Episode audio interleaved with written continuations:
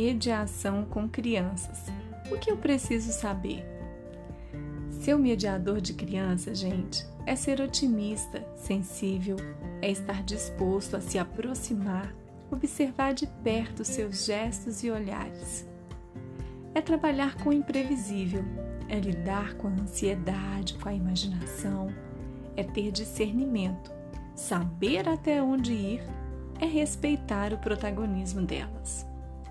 Mediar o público infantil é fazer pontes, é estar motivado, é ter aquele brilho no olhar, é entender como elas dão sentido ao universo que as cercam, como interagem, enriquecem e reproduzem a cultura por meio da dimensão do brincar. E eu falei muito disso por aqui, nos últimos episódios e também na live do Clique Museus, que inclusive está disponível no YouTube, caso você queira conhecer um pouco mais. E eu falei disso porque é impossível mediar crianças se não entendemos como elas aprendem seus desejos, suas motivações e curiosidades. Mediar uma criança é ir de encontro, é privilegiar a escuta. A reciprocidade é estar preparado para o maravilhamento. É considerar que o tempo dela é diferente e que ela precisa e deve entrar em contato com um tema específico várias vezes. É propor leveza, prontidão e simplicidade nas atividades educativas.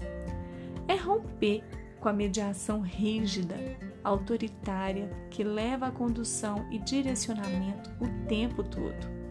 É reconhecer que a criança aprende mesmo se não tivermos o controle e nem a intenção de ensinar ela sempre terá condições de construir uma narrativa interpretativa sobre os objetos, as imagens ou exposições. É saber transitar entre o que se quer incentivar a criança a aprender e o que a criança nos traz.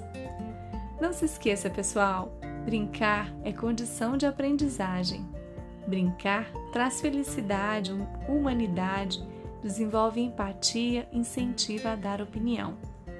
Para a gente, a brincadeira é uma pausa do aprendizado sério, mas para as crianças, brincar é o aprendizado sério.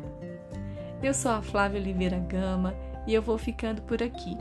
Vocês me encontram no Instagram, Jardim de Vivências, e em breve estarei também no Telegram, onde eu vou compartilhar atividades. Até mais, pessoal!